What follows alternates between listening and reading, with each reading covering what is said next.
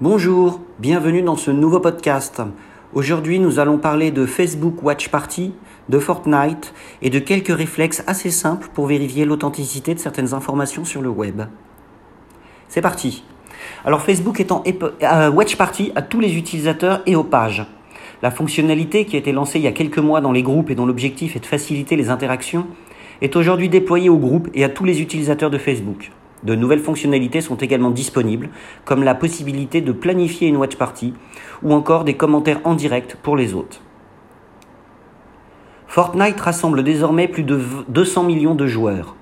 L'agence Bloomberg rapporte que Fortnite, le jeu, a passé le cap symbolique des 200 millions de joueurs, soit trois fois plus que le nombre d'habitants en France. Il y a cinq mois, ce chiffre total était seulement de 125 millions de personnes, ce qui veut dire que le nombre de nouveaux joueurs représente une augmentation de 60%, c'est phénoménal.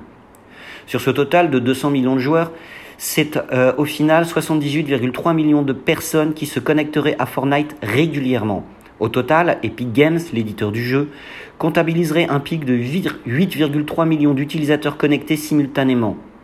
Pour en savoir plus, je vous invite à consulter l'excellent article de Presse Citron sur le sujet.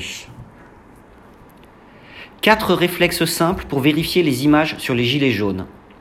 Depuis la mi-novembre, le mouvement des Gilets jaunes fait donc régulièrement la une des actualités et des réseaux sociaux. De nombreuses images les illustrent, parmi lesquelles beaucoup, beaucoup d'intox. Elles sont très variées et constituent une bonne occasion de revoir quelques bons réflexes pour démêler le vrai du faux.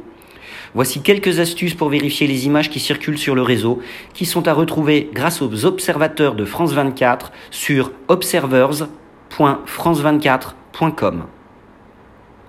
Voilà, c'est tout pour aujourd'hui. Je vous souhaite une excellente journée et je vous donne rendez-vous demain pour un prochain épisode.